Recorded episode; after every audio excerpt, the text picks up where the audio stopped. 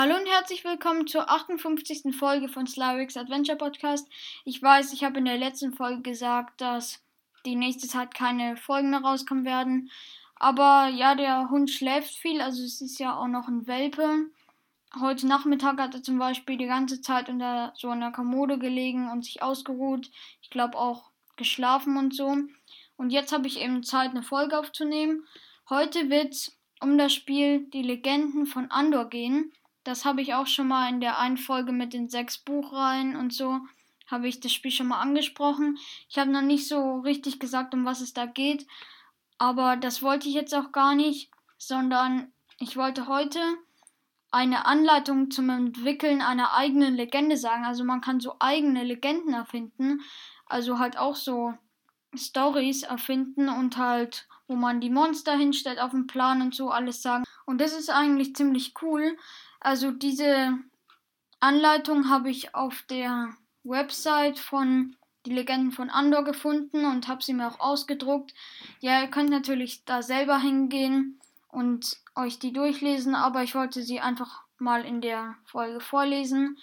Also es hat eine bestimmte Person geschrieben. Also der sagt halt oft ich oder so und das lese ich dann halt auch vor, also wundert euch nicht fangen wir an mit einer Vorbemerkung. So, was ich noch sagen wollte, die ist ziemlich lang, deshalb wird es wahrscheinlich zwei Parts geben. Auf jeden Fall, jetzt fangen wir an mit der Vorbemerkung. Es gibt viele Wege, ein neues Abenteuer für die Legenden von Andor zu entwickeln. Und mit dieser Anleitung wird nur eine von vielen möglichen Vorgehensweisen näher beschrieben. Damit möchte ich euch eben ein Gerüst geben, in dem ihr kreativ sein könnt das fällt häufig leichter, als wenn man mit dem sprichwörtlichen weißen Papier anfängt. Also es ist halt schon so ein Gerüst, also so eine Anleitung. Kommen wir nun zum ersten Punkt. Der heißt, alles beginnt mit einem Schrecken. Also bevor ich mich mit den Details einer Legende beschäftige, versuche ich zu bestimmen, was das eigentliche Thema ist.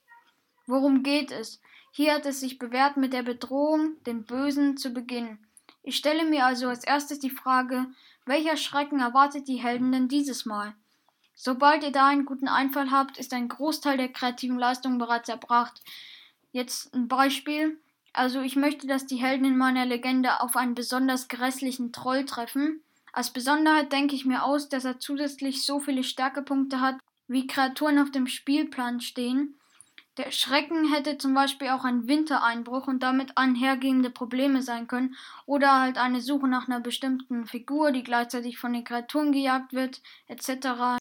Wenn man den Schrecken hat, ist es einfach sich vorzustellen, wie die Helden darauf reagieren müssen, beispielsweise welche Hilfsmittel man ihnen an die Hand geben muss. Wenn man den Schrecken hat, kann man sogar schon ein Legendenziel formulieren, also in dem Fall jetzt die Legende ist gewonnen, wenn die Burg verteidigt wurde und der grässliche Troll besiegt wurde. Kommen wir nun zum zweiten Punkt. Der heißt A1 wie Anfang. Auf den Legendenkarten A1, A2, A3 etc. fange ich mit der Einleitung zum Abenteuer an. Hier gilt es, ein bisschen Spannung aufzubauen und Neugier zu wecken. Ein wichtiges Detail in Andor ist halt, dass alle Texte ganz bewusst in der Vergangenheitsform geschrieben sind.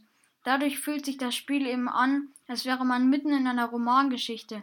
Anschließend müssen auf diesen A-Card die technischen Angaben wie zusätzliches Material, Kreaturen, Positionen oder die Ausrüstung der Helden aufgelistet werden. Auch das Legendenziel kann hier unter Umständen schon genannt werden, je nachdem, ob den Helden in der Geschichte bereits bekannt ist, dass sie, wie in meinem Beispiel jetzt, der grässliche Troll erwartet. Und ja, dann Kommen wir zur Fortsetzung von Punkt 2. Das ist jetzt eine neue Seite. Die Startpositionen der Kreaturen sind entscheidend für die Legende. Hier gibt es zwei mögliche Vorgehensweisen. Also Vorgehensweise A, feste Position. Je nachdem, wie nah ich Kreaturen zur Burg stelle, desto höher ist halt der Druck für die Heldengruppe. Wenn ich früh Kreaturen wie Trolle oder Wardrax einsetze, sollten die etwas weiter weg von der Burg positioniert werden, weil die sind halt stärker damit die Helden Zeit haben, sich zu stärken, ehe sie diese angreifen müssen. Ich stelle die Kreaturen dann tatsächlich auf den Spielplan und schaue, wo sie am besten hinpassen könnten. Auch sollte man mal probieren, auf welche Felder sich Kreaturen bei Sonnenaufgang bewegen würden. Wenn ich das Gefühl habe, dass die Positionen gut sind, dann notiere ich sie mir Und dann, wenn es zum ersten Test kommt, stellt sich häufig heraus, dass die eine oder andere Figur zu viel oder zu nah ist. Hier sind einige Korrekturen normal. Und jetzt zu Vorgehensweise B. Position durch Kreaturenplättchen. Die Kreaturenplättchen in Die Legenden von Andor bieten eine gute Möglichkeit, Kreaturen zufällig ins Spiel zu bringen. Ihre Positionen sind an ihre Stärke angepasst, sodass Trolle und Wardrax zum Beispiel nicht nah an der Burg auftauchen. Es hat sich als gut erwiesen, fünf Kreaturenplättchen zu Anfang, also bei A, ins Spiel zu bringen und fünf weitere im Laufe der Legende. Aber auch hier könnt ihr natürlich variieren und mehr oder weniger Kreaturenplättchen verwenden, also das müsst ihr dann entscheiden. Ihr könnt die Kreaturenplättchen in eurer Legende nutzen und trotzdem einige Kreaturen durch feste Positionen ins Spiel bringen, also beides machen.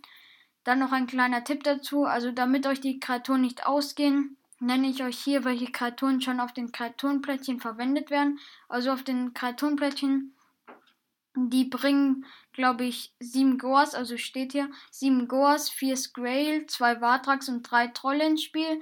Das heißt, dass ihr für die festen Positionen noch sieben Goas, ein Sgrail und zwei Trolle übrig habt. Zwei Goas bleiben übrig, falls die Goas im Nebel aktiviert werden. Die Ausrüstung für die Helden könnt ihr nach Belieben variieren. Auch hier werdet ihr ein bisschen ausprobieren müssen. Dabei solltet ihr darauf achten, erstens, dass die Helden nicht zu stark ausgerüstet sind, damit sie sich entwickeln können und damit halt auch Gore-Kämpfe noch spannend sind, also gegen die schwächsten Gegner.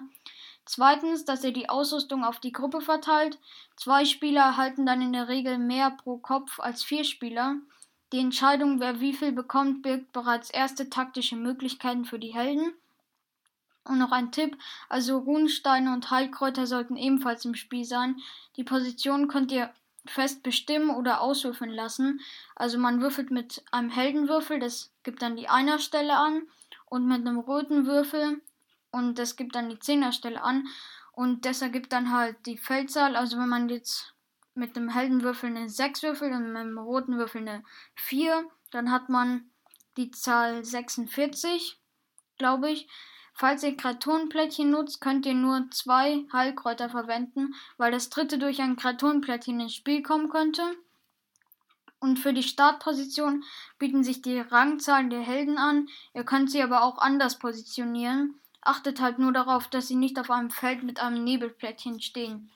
Ja, ich würde sagen, das war schon mit dem Part 1 weil ich habe halt hier noch zwei andere Seiten, noch eine dritte Seite, aber da steht nur noch ein kleines Ende und noch so eine, also da steht auch noch so eine kurze Beschreibung von Andor danach, also es ist ein bisschen so eine Werbung.